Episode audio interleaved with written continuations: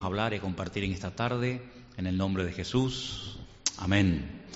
Y amén. Gloria a Dios. Quiero llevarles en esta tarde a un capítulo precioso que es el capítulo 6 del Evangelio según San Juan. Evangelio según San Juan, capítulo 6. He estado estudiando y leyendo con detenimiento este capítulo durante esta semana y lo primero que me llama la atención de este capítulo es que aparecen dos milagros tremendos que hizo el Señor Jesucristo. El primer milagro va desde el versículo 1 hasta el versículo 15 y el segundo milagro nos lo relata Juan desde el versículo 16 hasta el 24. Vamos a leer el primer milagro de Cristo en, el Evangelio según San Juan, capítulo 6, a partir del versículo 1. San Juan, capítulo 6, versículo 1. Y dice así la palabra del Señor. Después de esto, Jesús se fue al otro lado del mar de Galilea, el de Tiberias. Y le seguía gran multitud porque veían las señales que hacía en los enfermos. Entonces subió Jesús a un monte y se sentó allí con sus discípulos y estaba cerca la Pascua, la fiesta de los judíos. Cuando alzó Jesús los ojos y vio que había venido a él gran multitud, dijo a Felipe, ¿de dónde compraremos pan para que coman estos?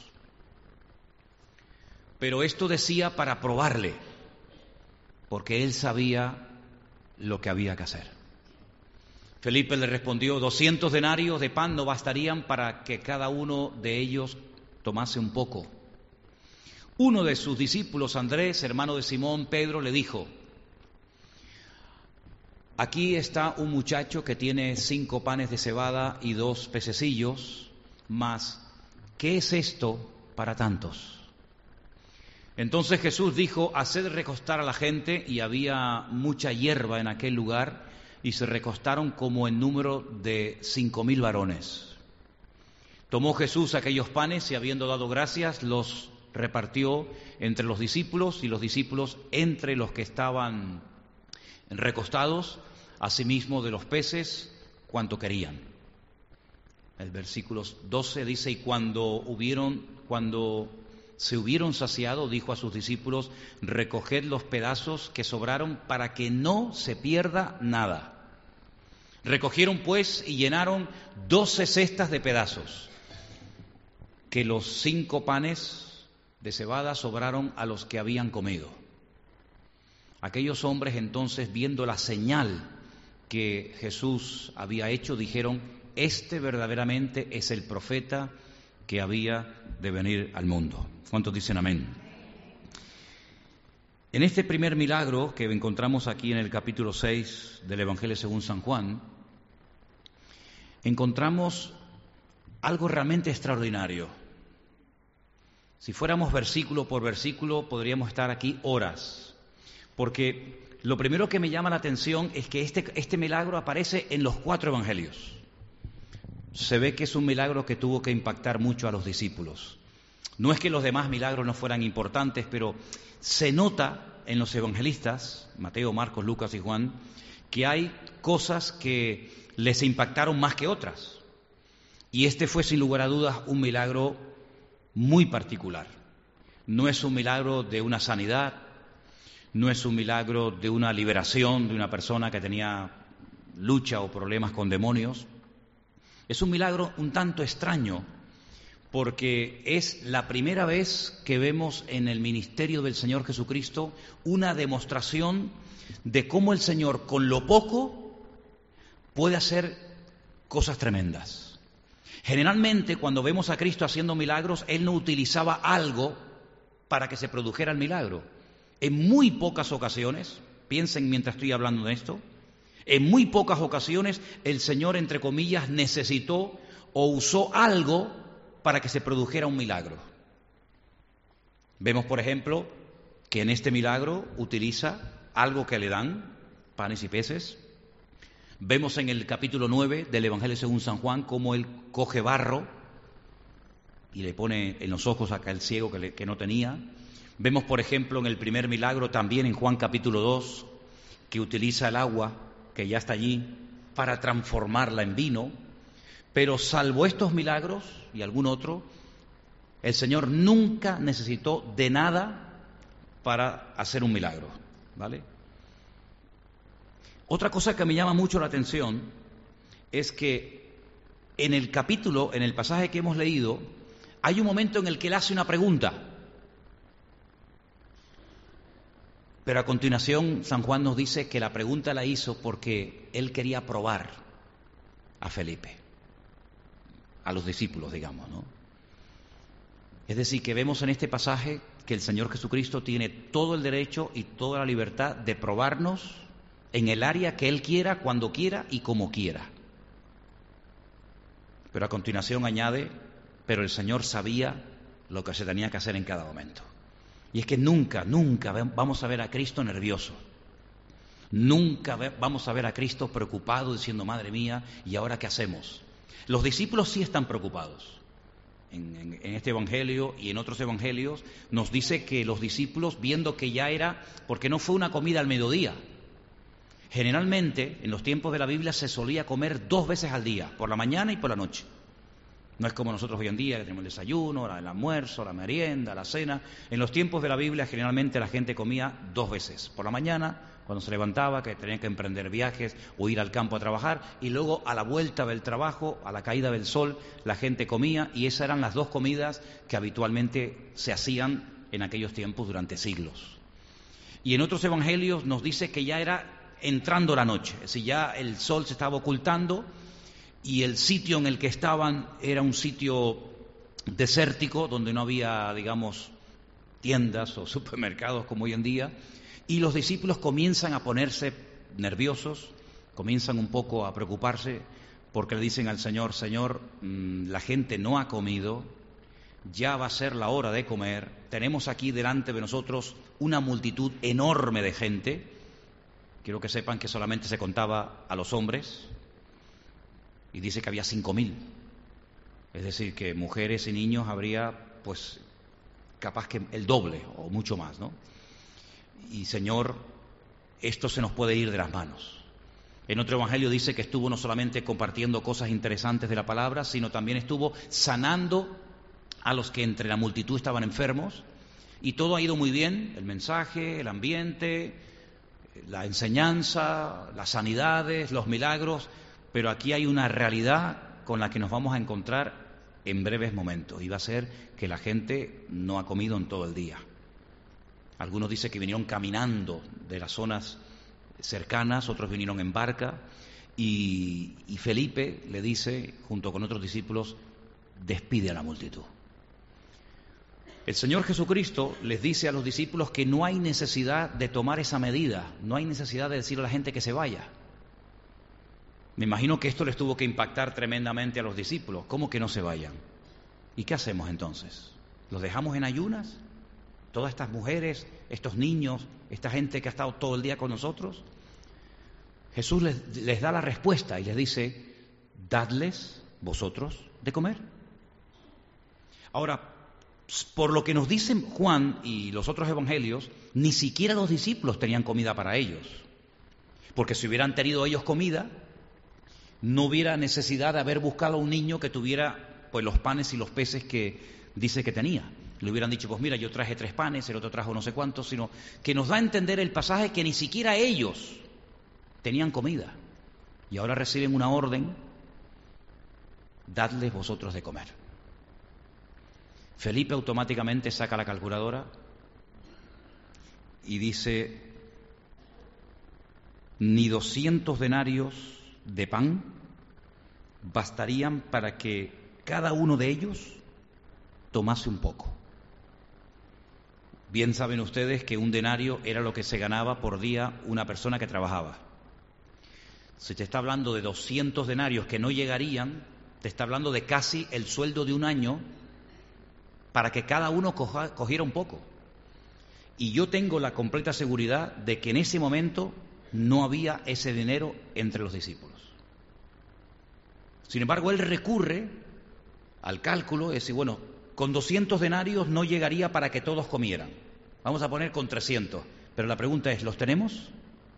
¿Tenemos los 300 denarios? ¿Tenemos recursos económicos para solucionar este problema? Y además, aunque lo tuviéramos, ¿dónde vamos a comprar tanta comida para 10 o 15 mil personas? Hasta hoy en día sería un problema. Hasta hoy en día, si tuviéramos dinero, sería un problema ir a un supermercado y comprar comida para 15 mil personas. Eso es una barbaridad. ¿Y cómo traemos toda esa comida? ¿Y qué traemos? ¿Y cómo la traemos? El otro discípulo que habla, porque hay dos que hablan, Felipe, el que propone o el que dice que ni 200 denarios bastarían, y luego está un tal Andrés, que no es un discípulo que hable mucho en la Biblia. Hay algunas ocasiones en las que habla, pero esta es una de las pocas. Y él dice, aquí hay un muchacho, versículo 9, que tiene cinco panes de cebada y dos pececillos. Pero a continuación añade, más, ¿qué es esto para tantos? Uno, que 200 denarios no llegarían para dar de comer a todo. Y el otro dice que tenemos algo, pero al fin y al cabo no sirve de nada. En resumidas cuentas, el problema es un problema bastante grande. Uno cree que con dinero solucionaría el problema y el otro menosprecia lo que ha logrado conseguir, no sé cómo, pero se ha enterado que hay un niño, un muchacho, que tiene cinco panes y un par de peces y menosprecia lo que ha conseguido. Las dos actitudes son incorrectas. Primero, la actitud de aquellos que piensan que teniendo dinero lo arreglo todo. Es verdad que con el dinero, seamos sinceros, se pueden hacer muchas cosas. Este local todos los meses necesitamos pagarlo con dinero, no con fe. Al dueño no puedes ir y decirle, mira, vamos a orar este mes para que el Señor ponga gozo y fe en tu corazón y, y no te pagamos. Cuando vas a poner gasolina tienes que pagar con dinero, cuando vas al supermercado tienes que pagar con dinero. En fin, el dinero sirve para muchas cosas, pero no para todo. Y en el mundo espiritual, si solamente nos sabemos mover por lo que tenemos, vamos a tener un grave problema. Y por otra parte, si lo que tenemos lo menospreciamos, también tenemos otro problema. Porque es cierto que hacía falta una gran cantidad de dinero para solucionar el problema, que no lo había. Pero por otra parte, lo que tienes tampoco lo valoras, no sé cuál de las dos es la peor actitud. Si no valoramos lo que tenemos, probablemente terminemos hasta perdiéndolo. Ahora, los discípulos, Andrés dice, he conseguido a un niño que tiene cinco panes y dos peces. Pero esto, ¿de qué nos sirve? Eso es lo que él cree, que con eso no se puede hacer nada. Ahora mira lo que hace el Señor. Lo subrayé porque me llamó tanto la atención. Versículo 11. Jesús tomó aquellos panes y habiendo dado gracias, ahí está la clave, y habiendo dado gracias, los repartió entre los discípulos, los discípulos entre los que estaban recostados, asimismo de los peces, cuanto querían. Tú dices que esto no sirve de nada, que esto y nada es lo mismo. Dámelo a mí el Señor coge lo que tú dices que no sirve para nada, da gracias por lo poquito y lo multiplica. Ahí está la clave. Ahí está la clave. La solución no está en tener 200, 300 o 10 mil denarios. La solución tampoco pasa por menospreciar lo poco. La Biblia dice, bienaventurado el varón que se gozó en el día de las pequeñeces. ¿Conocéis ese versículo? Está ahí en la Biblia, ¿eh?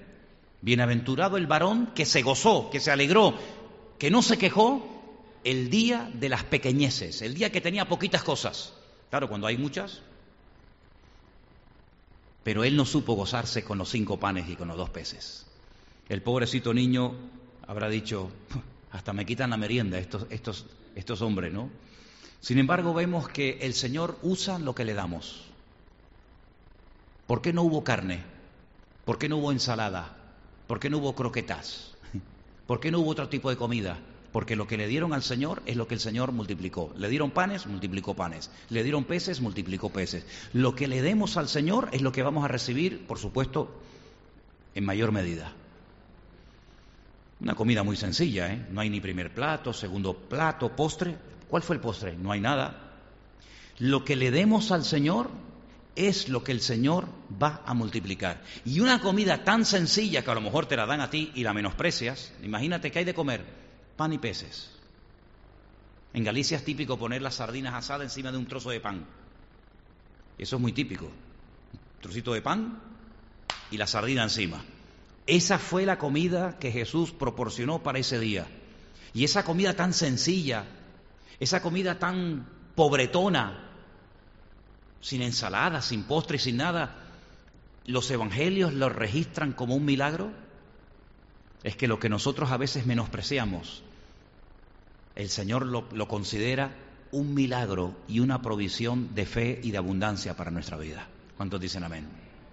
Así que en este milagro vemos que el Señor nunca pierde el control.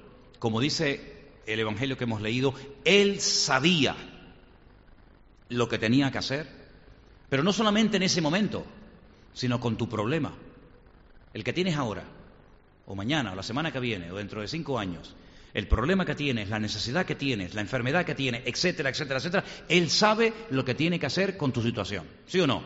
Lo sabe perfectamente. Y ahí hay un relato bíblico de cómo hay una situación que se puede ir de la mano, de cómo hay una multitud que, que se puede virar, porque no hay nada más cambiante que una multitud. Miren en un partido de fútbol, el equipo va perdiendo, insultan a todo el mundo, al árbitro, a la madre del árbitro, al primo del árbitro, al portero, al a todo el mundo. Ese mismo equipo que acababan de insultar ahora marca un par de goles y gana el partido y lo suben a los pedestales. Qué cambiante es la multitud. Ahora te alabamos, mañana te crucificamos. Ahora te aplaudimos, mañana te crucificamos. Es así.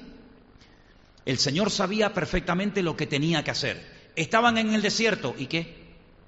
¿Y qué? Lo que necesitaba el Señor era un acto de fe, decir, mira, no tenemos mucho, pero lo que tenemos te lo damos. ¿Cuántos dicen amén? Y vemos que el Señor lo utilizó, lo multiplicó y, y, el Señor lo que hizo fue que probó la fe, sobre todo de sus discípulos. Yo creo, y esta ya es una opinión personal, yo creo que mucha gente no se enteró del milagro. Yo no creo que una multitud de 15 o 20 mil personas todo el mundo supiera lo que estaba pasando. Yo creo que seguramente habría mucha gente que, mira, toma, pan y peces. Ah, vale, gracias. 15.000 personas no pueden estar todas rodeando y viendo el milagro que Cristo está haciendo aquí. Habría personas que estarían a, a, docenas o a cientos de metros y de repente llegan y le dan la comida. Así que yo no creo que el milagro tanto, tanto lo hizo el Señor para sorprender a las multitudes, sino que el milagro más bien lo hizo para demostrarle a sus discípulos que aunque se tenga poco, o, o estemos en el desierto, o sea de día, o sea de noche, yo sé lo que tengo que hacer. Como dije hace poco, la piedra en el sepulcro de Cristo no se rodó para que Él pudiera salir. La piedra del sepulcro de Cristo se rodó para que ustedes puedan entrar y ver que Él resucitó y que no está dentro. Si Él traspasaba las paredes, ¿qué más le da traspasar una piedra? Así que no rodó la piedra para decir, ay, gracias, porque si no, no puedo salir. Yo creo que el Señor rodó la piedra o mandó a rodar la piedra para que ustedes que no creen que es resucitado entren y miren y crean. Porque así dice la Biblia que, que pasó. Entraron, miraron y creyeron. Y creo que este milagro realmente el Señor más bien lo hizo para demostrarle a los discípulos que no importa la circunstancia, no importa el lugar, el Señor es capaz de hacer esto y mucho más si somos capaces de no quejarnos, de darle gracias al Señor, porque ¿qué es lo que hace el Señor con los panes y con los peces? Él podría decir lo mismo que Andrés, ¿y para qué me dan esto? ¿Y qué hago yo con cinco panes y con dos peces? El Señor los coge y la actitud es lo que marca la diferencia, amigo lo que tú dices que no vale para nada, yo voy a dar gracias y cuando dio gracias comenzó a multiplicar y comenzó a dar y comenzó a bendecir a la gente. Y dice la Biblia que no permitió que se quedaran tirados los pedazos, sino que dice en el versículo 12, tomó Jesús aquellos panes, habiendo dado gracias, los partió, y en el 12 dice, recoged los pedazos que sobraron para que no se pierda nada. Es decir, no vamos a permitir que quede todo esto tirado, sino vamos a recoger todo, porque donde está el Señor siempre hay una señal característica. ¿Y cuál es? El orden. Imagínense 15.000 personas, todo tirado, espinas por aquí, pescados por allá. Vamos a recoger todo, vamos a ponerlo en cestas y si alguien quiere llevarse alguna cesta, se la puede llevar. Pero cuando se marcharon de aquel lugar, nadie podía decir que aquí acaban de comer 15.000 o 20.000 personas. Vete a un estadio después de que termine un partido de fútbol. Aquello es un, es un desastre. Vete a las calles cuando terminaba la noche anterior del carnaval. Un desastre. Hasta en la tumba de Cristo, Cuando entraron, vieron los lienzos puestos allí, el sudario dobladito, bien puesto. Es decir, en la tumba de Cristo se respiraba orden, exactamente igual que en las habitaciones de los jóvenes hoy en día. Exactamente igual. Ese fue el primer milagro de Cristo. Felipe lo quiere arreglar con dinero, Andrés menosprecia, Jesús los toma, da gracias, multiplica y encima su nombre es glorificado. Si vamos al versículo 16, al anochecer del mismo día, del mismo día, aunque perdón, hay un detallito que quisiera mencionar del versículo 4. Dice, estaba cerca la Pascua, la fiesta de los judíos.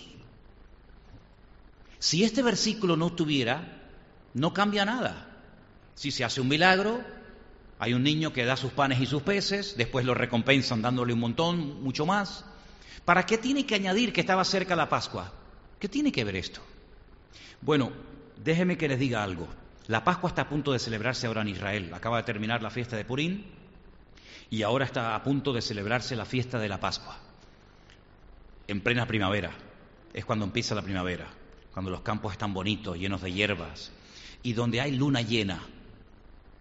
La luna llena generalmente está en la fiesta de la Pascua. Esto quiere decir que lo que está relatando Juan, tanto el milagro de la multiplicación de los panes y de los peces, como el que vamos a leer ahora, había suficiente luz para saber lo que allí estaba ocurriendo. esa es la razón por la que Juan dice, oye, y estaba cerca la fiesta de la Pascua, como para decir, esto mm, no se hizo a ocultas, sino se hizo con luz, una luz bien fuerte, bien potente, una luna bien grande, para que la gente pudiera observar lo que allí estaba ocurriendo. Imagínate la escena.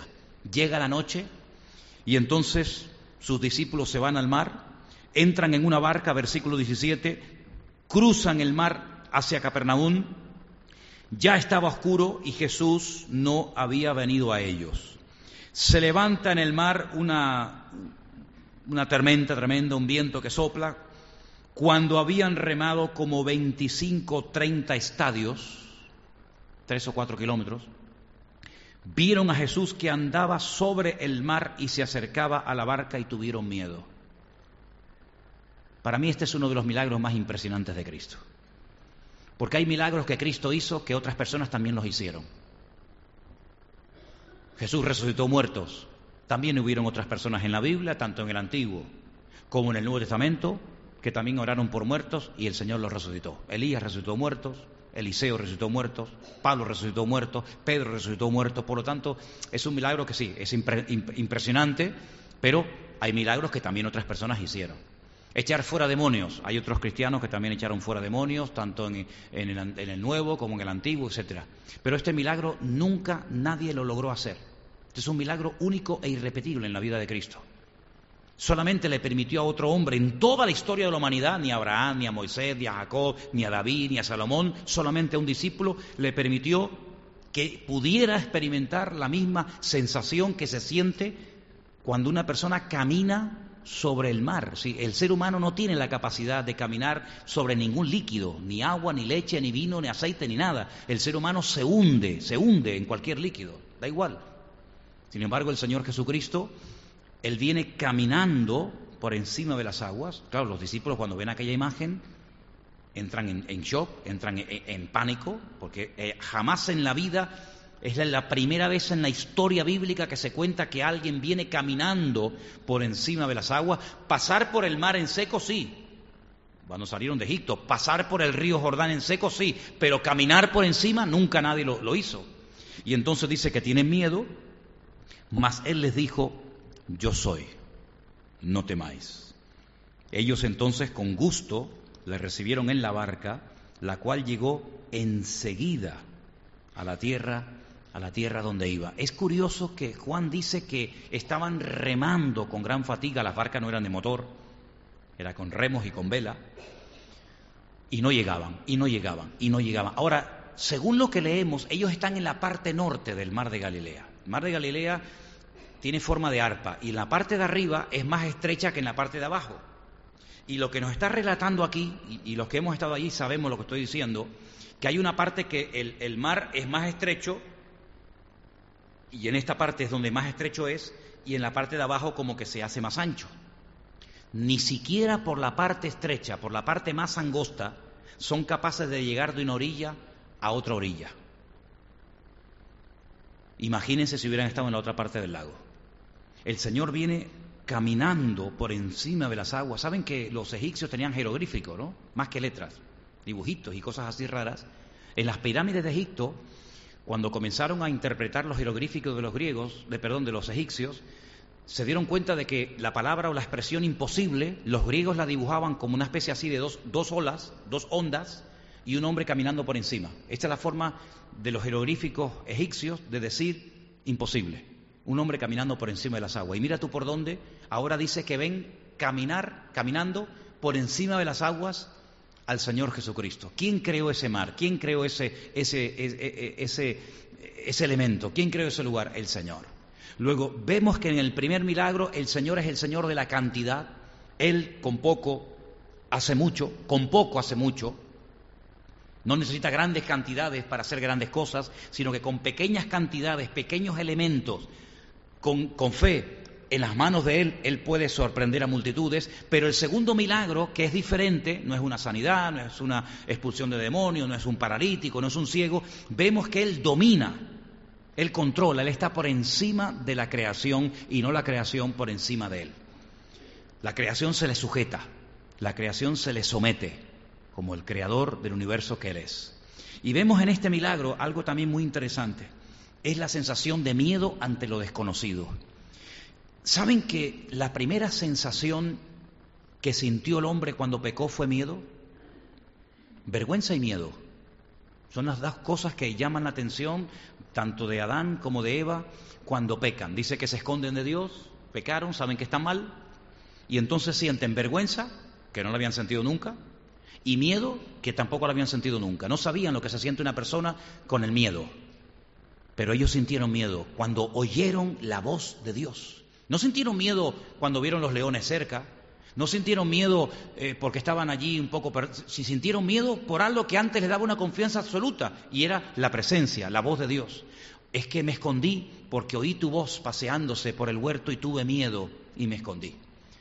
Me llama mucho la atención que esa sensación de temor y de vergüenza el libro de Génesis la refleja. Y también refleja en la vida de los discípulos que ante un hecho desconocido reaccionan con un temor tremendo. Ellos sabían que, era el Señor el que estaba caminando por encima de las aguas. Ellos no dijeron, ¿y este quién es? Ellos sabían quién era, pero sienten miedo, porque es algo que no controlan. Y todo aquello que se nos escapa de, nuestro control, de nuestro mundito, nos puede producir un cierto temor, una cierta inseguridad. Pero el Señor, ¿qué, les, qué es lo que les la transmite en esa noche de tempestad? No temáis, no tengáis miedo, yo soy. Es decir, mi presencia tiene que ser más que suficiente para poder superar cualquier miedo, cualquier temor, aunque no lo entiendan. Aunque no lo entiendan, aunque nunca hayan visto esto, aunque nunca nadie en la historia haya hecho esto, yo quiero que tengan tranquilidad, así como yo les demostré que controlo las circunstancias adversas cuando no hay y, yo demuestro que hay conmigo, pues quiero también demostrarles que a pesar de que es de noche, de que están solos, de que eh, están cansados, de que no llegan, de que no llegan, no llegan, no llegan, yo estoy aquí, por lo tanto no tengan temor. Y dice que en el momento en el que él se monta en la barca, dice, enseguida, versículo 21, enseguida llegaron a tierra. Y es que remar, hacer un esfuerzo en la vida sin él, no llegamos a ninguna parte. Pero en el momento en el que la presencia del Señor está con ellos en la barca, lo que antes les costaba, ahora con Él se convierte en algo fácil. Asegúrate de que cuando estás remando contra corriente o con el viento en contra, asegúrate de que Él está dentro de la barca, porque entonces vas a notar una gran diferencia. Estudiar con Cristo no es un imposible, estudiar sin Cristo es una tortura. Ir a trabajar sin Cristo tiene que ser horrible, pero ir a trabajar con Él a mi lado tiene que ser una gozada. Hacer cualquier esfuerzo en la vida sin Él tiene que ser una tortura terrible, ¿verdad? Pero saber que cualquier cosa que haga en la vida, por pequeña o grande que sea, sabiendo que Él está a mi lado y haciendo así, sabiendo que está conmigo, tiene que ser una bendición tremenda. ¿Cuántos dicen amén? Ahora, a raíz de estos milagros, Él comienza a dar una enseñanza tremenda, pero hasta que entra a dar la enseñanza, hay un pasaje muy cortito, que yo quiero que después lean ustedes en casa, del 22 al 24, poquitos versículos, donde se produce un hecho curioso. La gente comienza a buscar a Jesús. Yo oro y debemos de orar para que la gente busque a Jesús. La gente busca trabajo, la gente busca piso, la gente busca papeles, la gente busca, busca siempre lo que le conviene y lo que le interesa. Pero aquí hay un pasaje donde dice que la gente comenzó a buscar al Señor.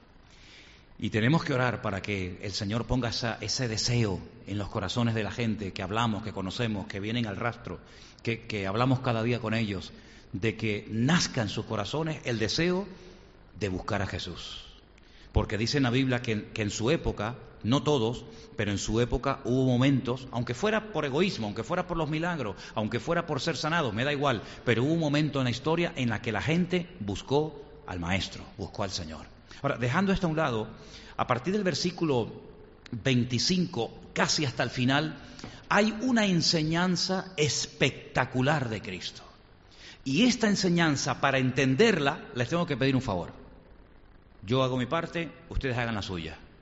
Tienen que leer sí o sí un capítulo entero del Antiguo Testamento. ¿Seréis capaces de hacerlo? ¿Es mucho pedir? Yo leo, yo leo capítulos y capítulos todos los días, por uno que lean ustedes no pasa nada, ¿no? El capítulo 16 del libro del Éxodo. Tienen que leerlo entero. Y si puedes esta noche, mejor. Porque es tarea. Porque este es el complemento a la enseñanza que vamos a leer ahora. ¿De qué trata el capítulo 16 del libro de Éxodo? De un milagro, pero del milagro que duró más tiempo, porque hay milagros que son así en un segundo. ¿Cuánto tiempo hace que estás paralítico? 38 años. ¿Se acuerdan el, paralítico de Bethesda? Levántate, toma tu lecho y anda. En un segundo le arregló 38 años de su vida. Hay milagros que son así, instantáneos, pero hay milagros que duran en el tiempo una barbaridad. Y el milagro que más duró, ¿saben lo que pasó con esto? Que lo cotidiano no deja de ser milagroso. A veces lo esporádico, lo que ocurre una vez, creemos que es un milagro mayor que aquello que ocurre frecuentemente, que también es un milagro, pero que como lo vemos todos los días, el sol sale siempre por el este y se oculta por el oeste. Bueno, eso ya lo hemos visto miles de veces, pero eso es un milagro.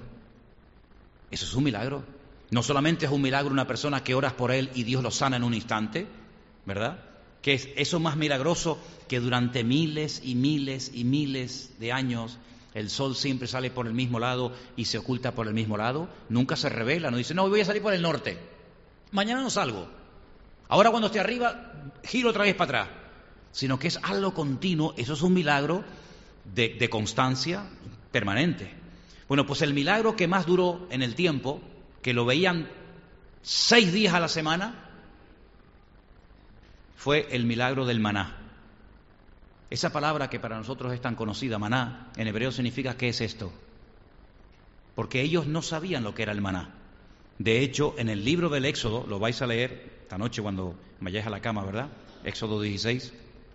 Vais a leer una breve descripción de cómo era, de cómo era el maná, porque nunca lo habían visto. Pan del cielo. Lo llama, el Éxodo se llama pan del cielo. En otro pasaje lo llama pan de los dioses. Interesante, ¿eh? Era blanco, tenía un sabor característico, podías coger todo lo que quisieras siempre y cuando te lo comieras, porque en el momento en el que cogiera más de lo que necesitabas se, se echaba a perder. Caía seis días a la semana menos uno, porque era el Shabbat, el día de reposo. Y es muy interesante lo que vas a leer en Éxodo capítulo 16, porque el milagro sucede a raíz de, una mala actitud. Es triste que Dios a veces tenga que hacer un milagro en nosotros para callar nuestra mala actitud. Dice que murmuraron. Murmuraron y Dios hizo un milagro para que dejaran de murmurar. Qué bueno es Dios, ¿eh? Qué bueno es Dios. Murmuras y en vez de decir, mira, me tienes harto, hace un milagro para que no sigas murmurando, porque al Señor no le gustan nuestras murmuraciones. Y con tal de que no murmuremos, es capaz de hacer lo que sea con tal de que te calles y no sigas con esa mala actitud. Y les mandó 40 años seguidos, seis días a la semana, el maná. Se levantaban por la mañana y ya estaba allí. Pero cuidado, era una comida muy especial, ¿eh? Era una comida muy especial, porque no solamente era algo que caía, sino dice que era algo que Dios preparaba. El sabor para lo que servía. Fíjate qué curioso que era algo tan especial que si te vas, no lo vamos a hacer ahora, pero si te vas a las, a las siete iglesias del Apocalipsis, a cada una de ellas, al final le dice, y al que venciere, habéis leído ¿verdad? la estructura del mensaje, ¿no? Hay un mensaje inicial, una exhortación, un llamado al arrepentimiento y a continuación eh, una recompensa y finalmente siempre termina igual. Al que tiene oídos para oír, que oiga lo que el Espíritu dice a la Iglesia. Es una estructura más o menos idéntica, la de Éfeso, Perégamo, Tiradía, Sardis, Odisea. Bueno, pues hay a una iglesia, y claro, la pregunta es, al que venciere, pero si yo no soy de la, de la iglesia de Éfeso, ¿solamente tendrán esa recompensa los que formaron parte de la iglesia de Éfeso?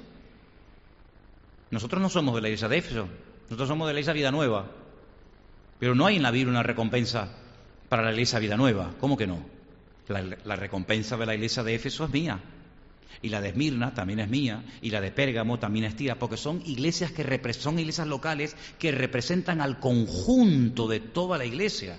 Entonces, mira cuál es la recompensa a los que vencen en Éfeso, a los que vencen en Tiatira, y te vas a dar cuenta que hay una recompensa, y tú y yo vamos a verla, si somos vencedores, al que venciere le daré de comer del maná escondido. ¿No te hubiera gustado probar el maná? Algunos dicen, no, a mí no. Bueno, pues, pues no como, mijo. A mí sí me hubiera gustado probar el maná. Y dice la Biblia, al que venciere, le daré a probar del maná escondido. ¿Escondido dónde? ¿Dónde lo escondieron? Dios le dio a Moisés la orden de coger un poco de maná, llevarlo al tabernáculo, él no conoció el templo, él conoció el tabernáculo, coger una, una copa, una caja, lo que fuera, meterlo dentro y tenerlo dentro del arca de la alianza. Y no se echaba a perder. Pero qué curioso, si cogías de más, se te echaba a perder. Si no te comías lo que había sobrado, se echaba a perder. Pero sin embargo, Moisés no tenía que ir todas las mañanas a coger un poco de maná y guardarlo en el arca de la alianza. Moisés lo cogió una vez, una vez, lo guardó en el arca 40 años y no se echó a perder en 40 años. Y allí estaba. Y el Señor dice en el libro del Apocalipsis que a los vencedores le daré a comer del maná escondido porque allí lo escondían en la presencia del Señor. Y el profeta Jeremías, no me quiero ir del tema, pero leía hoy al profeta Jeremías y dice, yo les voy a ustedes a enseñar para que vean la palabra. Y tú dices, la palabra no se ve, la palabra se oye, la palabra se practica, la palabra se obedece, pero ver la palabra y se está refiriendo al maná. Lean Jeremías para que se den cuenta cómo Jeremías dice, ¿quieren ver la palabra de Dios? Y entonces él enseñaba el maná, porque viendo el maná veían la fidelidad de la palabra de Dios. Pero bueno, volviendo al tema. El Señor Jesucristo empieza una conversación muy interesante, una conversación muy profunda que ahora tengo que decir que solamente se encuentra en el Evangelio según San Juan. Lo que vamos a leer ahora a partir del versículo 25 no lo cuenta Mateo, ni Marcos, ni Lucas, solamente lo cuenta Juan y es una enseñanza tremendamente profunda basada en la historia del maná de Éxodo capítulo 16. Y dice así, y hallándole al otro lado del mar le dijeron, rabí, la palabra rabí es mi maestro, no es rab, rab es maestro, le llaman ahora, ahora tú eres nuestro maestro, rabí, ¿cuándo llegaste acá? Respondió Jesús y les dijo, de cierto, de cierto os digo que me buscáis no porque habéis visto las señales, sino porque comisteis el pan y os saciasteis. Bueno, trabajad no por la comida que perece, sino por la comida que a vida eterna permanece, la cual el Hijo del Hombre os dará, porque a éste señaló Dios el Padre. ¿Cuándo lo señaló? ¿Cuándo dijo Dios, este es el día del bautismo? Este es mi Hijo amado. A él óigalo. Entonces le dijeron, ¿qué debemos hacer para poner en práctica las obras de Dios? Interesante pregunta, ¿verdad? Jesús les respondió y les dijo, esta es la obra de Dios, que creáis en el que Él ha enviado.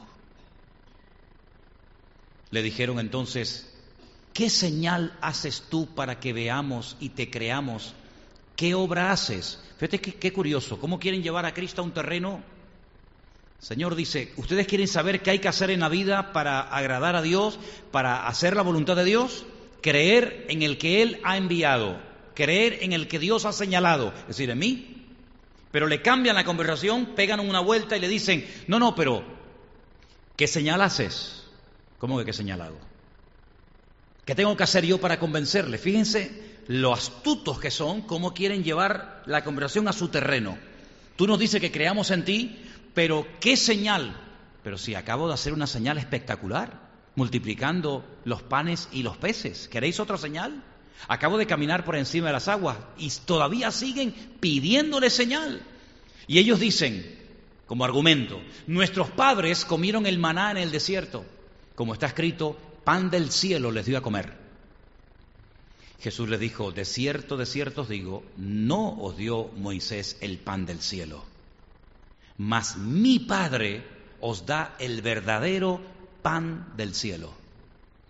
Porque el pan de Dios es aquel que descendió del cielo y da vida al mundo. Ahora, antes de seguir leyendo, la palabra descender aparece, para los que están tomando nota y les interesa, en el versículo 33 en el versículo 38, en el versículo 41, en el versículo 42, en el versículo 50, en el versículo 51 y en el versículo 58.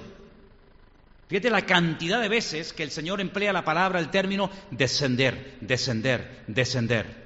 Es muy interesante porque el Señor Jesucristo está enfatizando que Él ha descendido, Él ha bajado él se ha humillado para llegar hasta vosotros. Es muy interesante esos términos. Prosigo, versículo 34. Eh, Le dijeron, Señor, danos siempre de este pan. Me llama la atención que dijeron lo mismo que la mujer samaritana junto al pozo. Dame siempre de ese agua. Bueno, pues dame siempre de ese pan. Jesús le dijo, yo soy. Ahí viene una declaración tremenda. Hay siete veces en el Evangelio según San Juan la expresión yo soy. Dígame una. Aparte de esta, yo soy el pan de vida, dígame otra. Yo soy la luz del mundo, otra. Yo soy el buen pastor. Yo soy la resurrección y la vida. Yo soy el camino, la verdad y la vida. No, esa no. Yo soy algo, ¿no? ¿Eh? Yo soy la vida verdadera. Siete veces el Señor Jesucristo emplea la expresión yo soy tal cosa. Ahí emplea yo soy el pan de vida. ¿Por qué añade la palabra vida? Porque Él va a decir ahora a continuación algo muy interesante. El que viene a mí nunca tendrá hambre. Evidentemente, esto no se refiere a la parte física, porque yo he ido a Cristo. Nosotros que estamos aquí hemos aceptado a Cristo, pero yo tengo hambre todos los días. Yo sé que hay algunos espirituales entre nosotros que dicen, ah, no, no, yo hermano, yo desde que acepté al Señor nunca más tengo hambre. Ya, ya. El que cree en mí nunca, el que cree en mí no tendrá sed jamás. Lógicamente no se está refiriendo a la sed de beber agua cada día, sino a otro tipo de hambre y otro tipo de sed, ¿vale? Mas os he dicho que aunque me habéis visto, no creéis. Todo lo que el Padre me da vendrá a mí y al que a mí viene no le echo fuera. Versículo 38, porque he otra vez descendido del cielo no para hacer mi voluntad, sino la voluntad del que me envió. Y esta es la voluntad del Padre, el que me envió, que dé que de todo lo que, me, que de todo, perdón, que de todo lo que me diere no pierda yo nada, sino que lo resucite en el día postrero.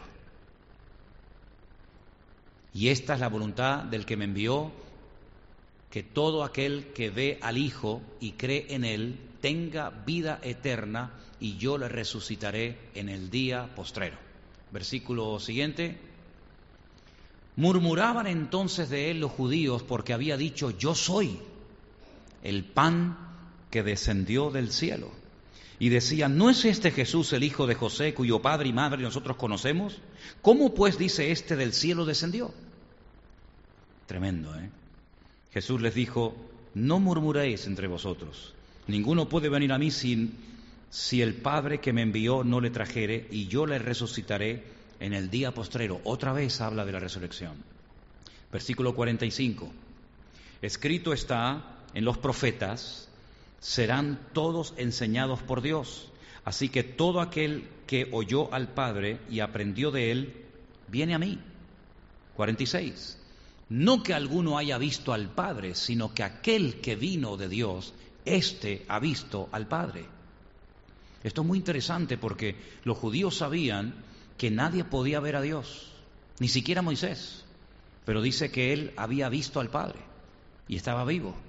Esto es muy interesante, sobre todo en aquel contexto.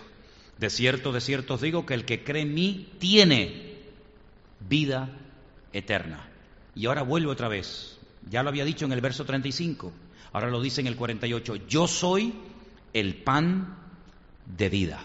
Vuestros padres comieron el maná en el desierto y murieron.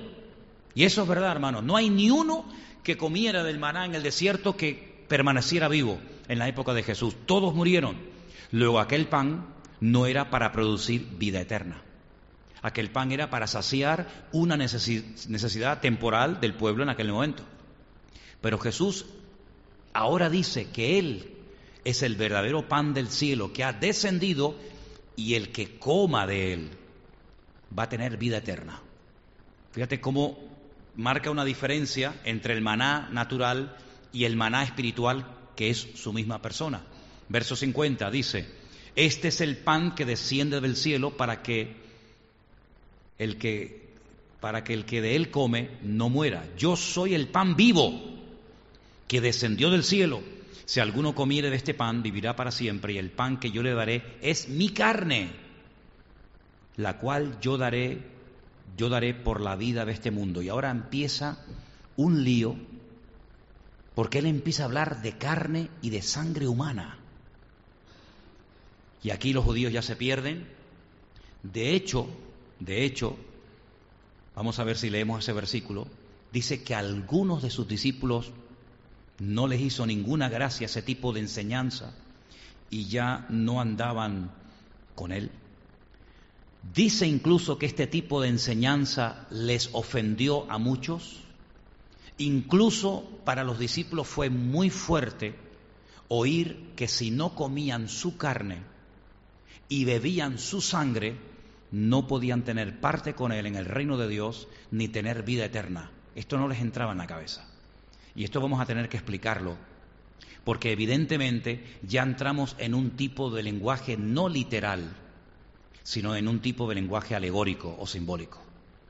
Y si no sabemos interpretar adecuadamente estas palabras, pues llegamos a una doctrina humana falsa, totalmente fuera de la Biblia, que se inventó que se llama la doctrina de la transustantación, que indica que cuando la persona come el pan o bebe de la copa, está comiendo literalmente carne y literalmente bebiendo sangre de Cristo. Y esto es una contradicción bíblica total y absoluta. Porque no se puede comer sangre. Está totalmente prohibido en el antiguo y en el nuevo también. ¿eh? No, eso es para los judíos, no, y para ti también. En el Nuevo Testamento se prohibió en el concilio de Jerusalén comer sangre.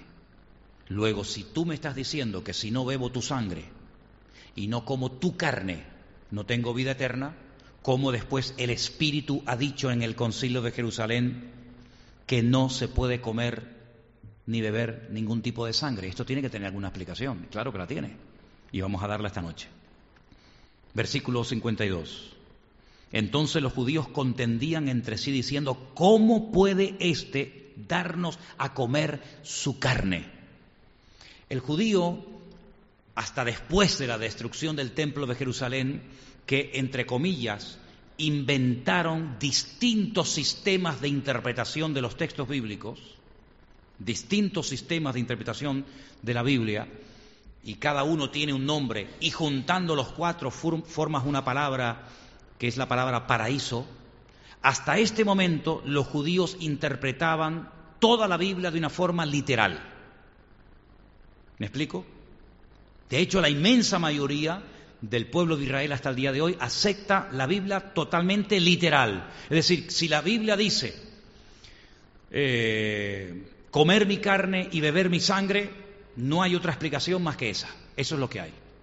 Sin embargo, evidentemente, el Señor Jesucristo en este momento está utilizando un juego de palabras y en ningún momento el Señor Jesucristo está diciendo que hay que comerlo a Él, ni beber su sangre de una forma literal. Esto sería un acto de canibalismo totalmente prohibido en la Escritura. Esto sería una especie de sacrificio humano, cosa que también está, por cierto, prohibida en la Biblia. Entonces, ¿qué explicación tienen? Porque ellos dicen, ¿cómo puede este hombre hablarnos en estos términos de comerlo? ¿Comerlo? ¿A qué? ¿A bocados? ¿A mordiscos? ¿Bebernos su sangre? ¿Pero esto qué es? Jesús les dijo, de cierto, de cierto os digo, y, al Señor le gustaba mucho hurgar en la herida y le gustaba mucho cuando veía que empezaban a, desvariar con sus interpretaciones. Dice, si no coméis la carne del Hijo del Hombre y bebéis su sangre, no tenéis vida en vosotros. Más preocupados se ponen. El que come mi carne y bebe mi sangre tiene vida eterna y yo la resucitaré en el día postrero. Pero mi carne es verdadera comida y mi sangre es verdadera bebida. Si esto fuera literal, si esto fuera literal, la pregunta es, ¿cómo podríamos hoy comer la sangre de Cristo, comerle el cuerpo de Cristo y la sangre de Cristo si no está entre nosotros de una forma física? Si esto era literal, tenían que hacerlo allí, en aquel momento, en aquella época, en el siglo I. Hoy en día, aunque quisiéramos cumplir con la literalidad del texto, no podríamos, porque no, no lo vemos de una forma física. Entonces, en uno de los concilios, la Iglesia Católica dijo, no, lo que pasa es que cuando se parte el pan y el vino, en el momento en el que el cura consagra la sagrada forma, se convierte en carne de Cristo y la copa se convierte en sangre de Cristo y por eso cuando nos daban la hostia, ¿qué decía el cura? Cuerpo de Cristo. La sangre se la bebía él, dicho sea de paso, ¿no? La sangre se la bebía él toda, cuatro, cáliz al día, cuatro misas diarias, imagínate, por siete, por treinta, por tres sesenta y cinco, alcoholizado perdido. Hombre, hombre, esto es más claro que el agua. Cáliz así, cuatro misas diarias, siete días a la semana, treinta días al mes, 365 días al año, más aparte, Semana Santa, Corpus Christi, eh, etcétera, etcétera, alcoholizado perdido. Y por eso decían cuerpo de Cristo. Y decíamos, amén. Estoy de acuerdo con eso. Que Dios nos perdone, ¿eh? Que Dios nos perdone porque nosotros decíamos amén. ¿O no te acuerdas? Y no se podía masticar. No se podía. Hoy, hoy te la dan en la mano. Pero en mi época había que ir en ayunas y no se podía masticar. Y cuando se te pegaba la hostia en la lengua, al paladar, a ver cómo hacías, porque tampoco se podía tocar, porque era un sacrilegio. Y no te puedes tú imaginar lo que hacía uno. Mi carne es verdadera comida, versículo 55, mi sangre es verdadera bebida. El que come mi carne y bebe mi sangre, en mí permanece y yo en él. Como me envió el Padre, viviréis, el Padre viviente, y yo vivo por el Padre, asimismo el que me come, él también vivirá por mí. Este es el pan que descendió del cielo, no como vuestros padres comieron del maná y murieron. El que come de este pan vivirá eternamente. El versículo 60 es muy gráfico. Al oír, al oírlas, muchos de sus discípulos dijeron, dura es esta palabra. ¿Quién puede oír esto? Jamás en la vida a ningún rabino se le escuchó decir esto. Una vez un padre iba a matar a un hijo y Dios le dijo, alto, no lo hagas. Imagínate si le pide que coman o que beban la sangre de un ser humano. Un disparate. Dura es esta palabra. Sabiendo Jesús en sí mismo que sus discípulos murmuraban de esto, les dijo, ¿os ofende? ¿Estáis ofendidos? Pues qué si vierais al Hijo del Hombre subir a donde estaba primero. El Espíritu es el que da vida, la carne para nada aprovecha. Las palabras que yo os he hablado son espíritu y son vida. Ahora empieza a explicar.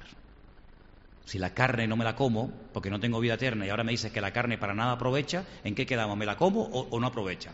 ¿Te das cuenta? Ahora él empieza a clarificar y no está hablando de una forma literal, sino está diciendo de aceptarme a mí, de recibirme a mí, de invitarme a mí a vuestras vidas, ¿verdad? a través de un lenguaje simbólico, te está diciendo, oye, tienes que tener comunión conmigo. Cuando comemos, para que la comida haga efecto, ¿dónde tiene que estar? ¿En la nevera? ¿En el armario? ¿En la despensa? Tiene que entrar. Si la comida no entra dentro de, tu boca y no baja por el esófago y llega al estómago, no hace ningún efecto. Te puedes morir de hambre teniendo la comida encima de la mesa. Pero cuando entra dentro, cuando entra a tu interior y forma parte de tu sangre y forma parte de tu vida, es cuando esa, esa comida te trae por las, las, vitaminas o las aportaciones necesarias para el organismo. Exactamente igual está diciendo el Señor. El que no me come, ¿qué significa eso? Que hay que comerlo, no. El que no me acepta, el que no me recibe, el que no me invita a su vida, no puede tener vida eterna. Pero por favor, no nos estamos comiendo un trozo del cuerpo de Cristo cuando partimos el pan los días que tenemos Santa Cena, ni nos estamos bebiendo unos centímetros, ¿verdad? Unos mililitros de la sangre de Cristo cuando eh, partimos el pan y el vino, en absoluto, sino que es algo alegórico, es una forma de hablar de algo de tipo espiritual, ¿verdad? Espero que lo entendamos así. Pero hay algunos de vosotros que no creen. Y ahora se le está, le está hablando a los discípulos. ¿Cómo le puede hablar a los discípulos que hay algunos de vosotros que no creen? Bueno, da la impresión como que los discípulos siempre creían en todo lo que decía el Señor, nada más lejos de la realidad. Dice que el día de la ascensión, que ya está bien, ¿eh? No es el primer año, no es el segundo, el día de la ascensión ya me habéis visto morir, ya me habéis visto multiplicar panes y peces, resucitar muertos, resucitado. El, el minuto, el último minuto que estuvo en la tierra, aún les reprochaba su dureza de corazón y su incredulidad a sus discípulos. Si vamos, que ya no se puede hacer más, ni se puede decir de otra forma, y todavía siguen R que R, que no creen, no creen, no creen. Y por eso dice el Señor aquí, y me llama mucho la atención, ¿verdad? Que algunos todavía no creen, porque Jesús sabía desde el principio quiénes eran los que no creían y quién incluso le iba a entregar. Es tremendo, ¿no? Rodearte de gente que no, te va, que no te van a creer, pero aún así los llama y les da autoridad y los llama discípulos y está con ellos 24 horas al día. Y además desde el principio sabía quién le iba a entregar. Jesús dijo, por eso os he dicho que ninguno puede venir a mí si no le fuere dado del Padre. Desde entonces, esto me llama mucha atención, muchos de sus discípulos, no de los doce, sino de otros, porque Jesús llegó a tener en un principio 70, ¿verdad? Después se quedó con estos 12. Muchos de sus discípulos volvieron atrás y ya no andaban con él. Está muy bien lo de los milagros, está muy bien lo de las sanidades, está muy bien todo lo que dices y haces, pero hasta aquí hemos llegado, amigo. Jesús les dijo a los once, a los doce, ¿queréis acaso iros también vosotros? ¿Por qué les hace esta pregunta? Si ustedes quieren aprovechar y, marcharse con estos que se acaban de ir, ¿qué vais a hacer? Luego les da la opción de que se decanten, porque también ellos estaban ofendidos, no solamente estos 70 que ya no andan con él abiertamente, que no se identifican con ese tipo de enseñanza, sino que ahora al grupo, al grupo más cercano a él, a los 12, les dice, ¿os, queréis también marchar vosotros o queréis ir? Y entonces le respondió Simón Pedro, parece que habla en nombre de todos, no lo sé, pero bueno, fue el único que abrió la boca. ¿A quién iremos? Tú tienes palabras de vida eterna. Gloria a Dios. Nosotros hemos creído y conocemos que tú eres el Mesías, el Cristo, el Hijo del Dios viviente. Jesús le respondió, ¿no os he escogido ya vosotros los doce y uno de vosotros es diablo? Se refiere a Judas, evidentemente. Hablaba de Judas Iscariote, hijo de Simón, porque este era el que le había de entregar y era uno de los doce. Este capítulo 6 del Evangelio según San Juan es un capítulo para mí extraordinario, porque no solamente hay señales, milagros, prodigios y maravillas, sino hay enseñanza. Si fuera solamente un capítulo de milagros, pues oye, está muy bien, ¿verdad? Si fuera un capítulo solamente de enseñanza, pero aquí hay una combinación tremendamente sabia por parte del autor. El que escribió el Evangelio supo combinar milagros, señales y enseñanza. Enseñanza y milagros. Porque la vida de un cristiano no solamente es enseñanza, no solamente es palabra, sino que hay momentos donde hay necesidades físicas, espirituales o de cualquier otra índole, en la que tenemos que clamar y pedir al Señor que actúe. Y vemos en, el Evangelio de Juan que el Señor cuando tiene que dar palabra, y palabra a veces dura y palabra profunda, que aunque no se entienda en ese momento, pero hay que darla, la da. Pero también cuando tiene que actuar supliendo comida a la gente, lo hace también. Y cuando hay que abrir los ojos a un ciego, pues se abre. Y cuando hay que visitar a una viuda, se visita. Y cuando hay que levantar a un muerto, se levanta. Y cuando hay que dar una enseñanza, se, se da una enseñanza. Vemos al Señor Jesucristo abarcando todas y cada una de las áreas de la vida de nosotros, los seres humanos, seres humanos al fin y al cabo imperfectos, porque todos nosotros, por mucho que podamos llegar en nuestra relación con el Señor, por mucha fe que podamos tener, por mucha espiritualidad, por mucho conocimiento, por mucha santidad que podamos tener, todos, todos llevamos dentro de nosotros ese sello de la caída, del pecado. Si no somos ni la, ni, ni la sombra de lo que Adán en un principio era. Alguien dijo una vez, cuando veo a Adán me entristezco porque veo todo lo que pudimos llegar a ser y perdimos. Pero cuando veo a Cristo me alegro porque veo que todo lo que perdí en Adán lo puedo volver a recuperar en Cristo. Entonces, hermanos, somos seres imperfectos, no vamos a poder tener toda la fe que nos gustaría tener, ni toda la sabiduría, ni todo el conocimiento, pero sí tenemos al Señor 100% con nosotros. ¿Cuántos dicen amén? Yo no sé si, si vamos a estar 100% totalmente entregados al Señor, pero lo que sí tengo clarísimo es que el Señor no se entrega a medias tintas a nosotros, sino que 100% Él está a nuestra disposición. Él nos da todo lo que necesitamos en abundancia. Fíjate que en el milagro de los panes y de los peces podía haber suplido lo que la gente necesitaba y punto. Es que hizo mucho más de lo que la gente necesitaba y ahí se cumple la promesa que dice que Él nos da mucho más abundantemente de lo que pedimos o de lo que entendemos. Pero quiero terminar, y no por dejarlo para el final, es lo menos importante, me llama mucho la atención que el Señor Jesucristo dijera, recojan lo que ha sobrado. Lo que tú dijiste que no servía para nada, ¿se acuerdan, Andrés? Bueno, tenemos aquí unos panes y unos peces, pero esto, esto al fin y al cabo que es lo que tú dijiste que no servía, yo quiero que lo recojan en, en, en cestas y nos lo llevemos. Yo no sé cuántos de ustedes, espero que todos, tengan la costumbre cuando se asientan a la mesa de orar y darle gracias al Señor por los alimentos. ¿Cuántos tienen esa costumbre? ¿La tenéis? Hay mucha gente, y, he visto muchos cristianos que la tienen, y esto viene de Israel, que comen, eh, eh, oran, perdón, antes de comer y oran después de comer. Antes de comer para que el Señor bendiga los alimentos y al final de la comida dando gracias al Señor por los alimentos. Nosotros no sé si tenemos esa costumbre o no, pero no sé, a lo mejor de vez en cuando sería bueno orar al principio, Señor, gracias por la comida, y al final, Señor, gracias porque la comida estaba buenísima. Pero lo que quiero decir, aparte de tener la costumbre de orar por los alimentos, no te quejes nunca por la comida que te ponen en el plato. Por favor. Ay, esto no me gusta, pues te lo comes. Porque tú acabas de orar, por lo menos lo que yo entiendo, ¿eh? No sé si soy de la vieja guardia, me da igual, pero yo tengo este concepto. Si yo voy a un sitio y me ponen lo que sea, y yo he orado para que Dios bendiga esos alimentos, ¿cómo voy yo a tirarlos a la basura, a menospreciarlos o a decir esto no lo quiero o me da asco, porque incluso a veces he oído gente decir, ay, a mí esto me da asco. Pues no ores. Es preferible que no ores a que ores por algo y después cojas eso que está, porque yo creo que cuando oramos Dios bendice el alimento. Si no, ¿para qué oramos? ¿Sí o no? Si hemos orado para que Dios bendiga el alimento y tú coges y lo tiras al cubo de la basura, me da la impresión que el concepto de, que Dios bendiga los alimentos no lo tienes claro. Porque si no, no lo hubieras tirado a la basura.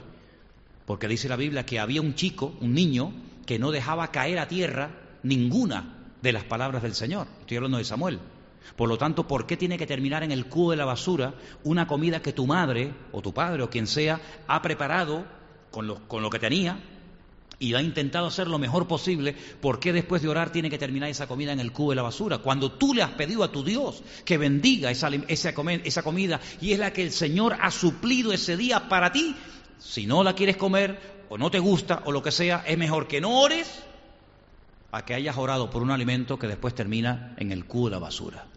Yo creo que tenemos que darle gracias al Señor por los alimentos cada día y darle gracias al Señor por la abundancia, porque comemos más de lo que realmente necesitan nuestros cuerpos, ¿sí o no? Y si no, hazte así, tócate así, para que te des cuenta de que comemos más de lo que necesitamos, ¿verdad? Así que demos gracias a Dios, porque yo no sé si hay aquí alguna persona que ha pasado mucha, mucha, mucha hambre.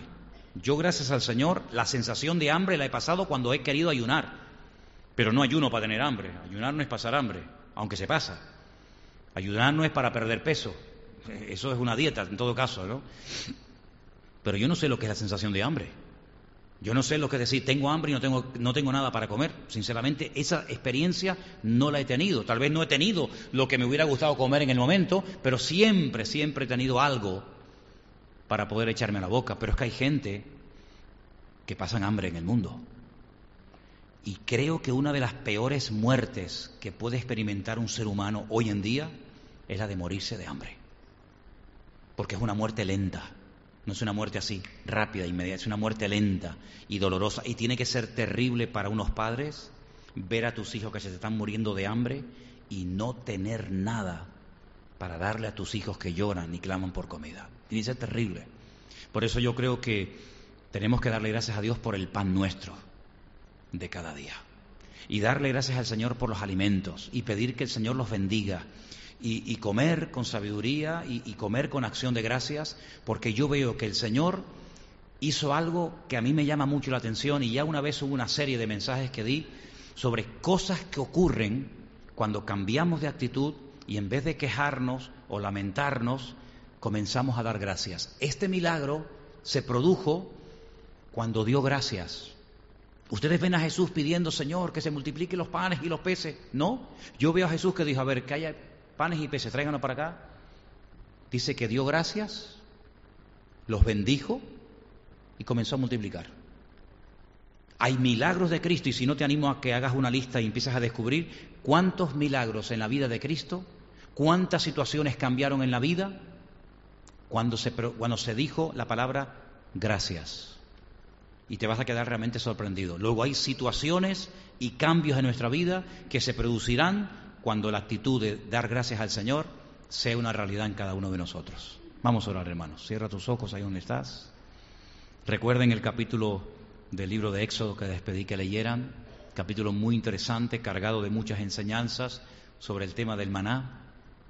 Queremos darte gracias en esta tarde, buen Dios, por el privilegio que nos das de escudriñar tu palabra. Siempre, siempre tu palabra nos habla, en ella encontramos el alimento para nuestra alma, y te damos las gracias porque hemos entendido que comer tu sangre y beber, comer tu cuerpo y beber tu sangre es conocerte, es tenerte a ti, es vivir contigo, caminar contigo, levantarnos contigo, hacerlo todo cada día pensando en ti, Señor. Te ruego en el nombre bendito y poderoso y sagrado de Jesús que tú nos ayudes a renovar nuestra comunión cada día más y más contigo. Que tú, Señor, abras nuestros ojos para que nos demos cuenta de que hemos probado el verdadero maná del cielo. Y el verdadero maná del cielo no era aquel del desierto, aquello era algo pasajero. El verdadero maná que descendió del cielo eres tú, Señor Jesús. Tú eres el pan de vida que alimenta nuestra vida. Te damos toda la gloria y toda la honra en esta tarde en el bendito y poderoso nombre de Jesús. Amén y amén. Gloria a tu nombre, Señor. Nos ponemos de pie, hermanos, por favor, en esta tarde. Nos preparamos para levantar la ofrenda. Pido por favor a nuestra hermana Margarita, si puede pasar un segundito adelante, nuestra hermana Cordy, las dos.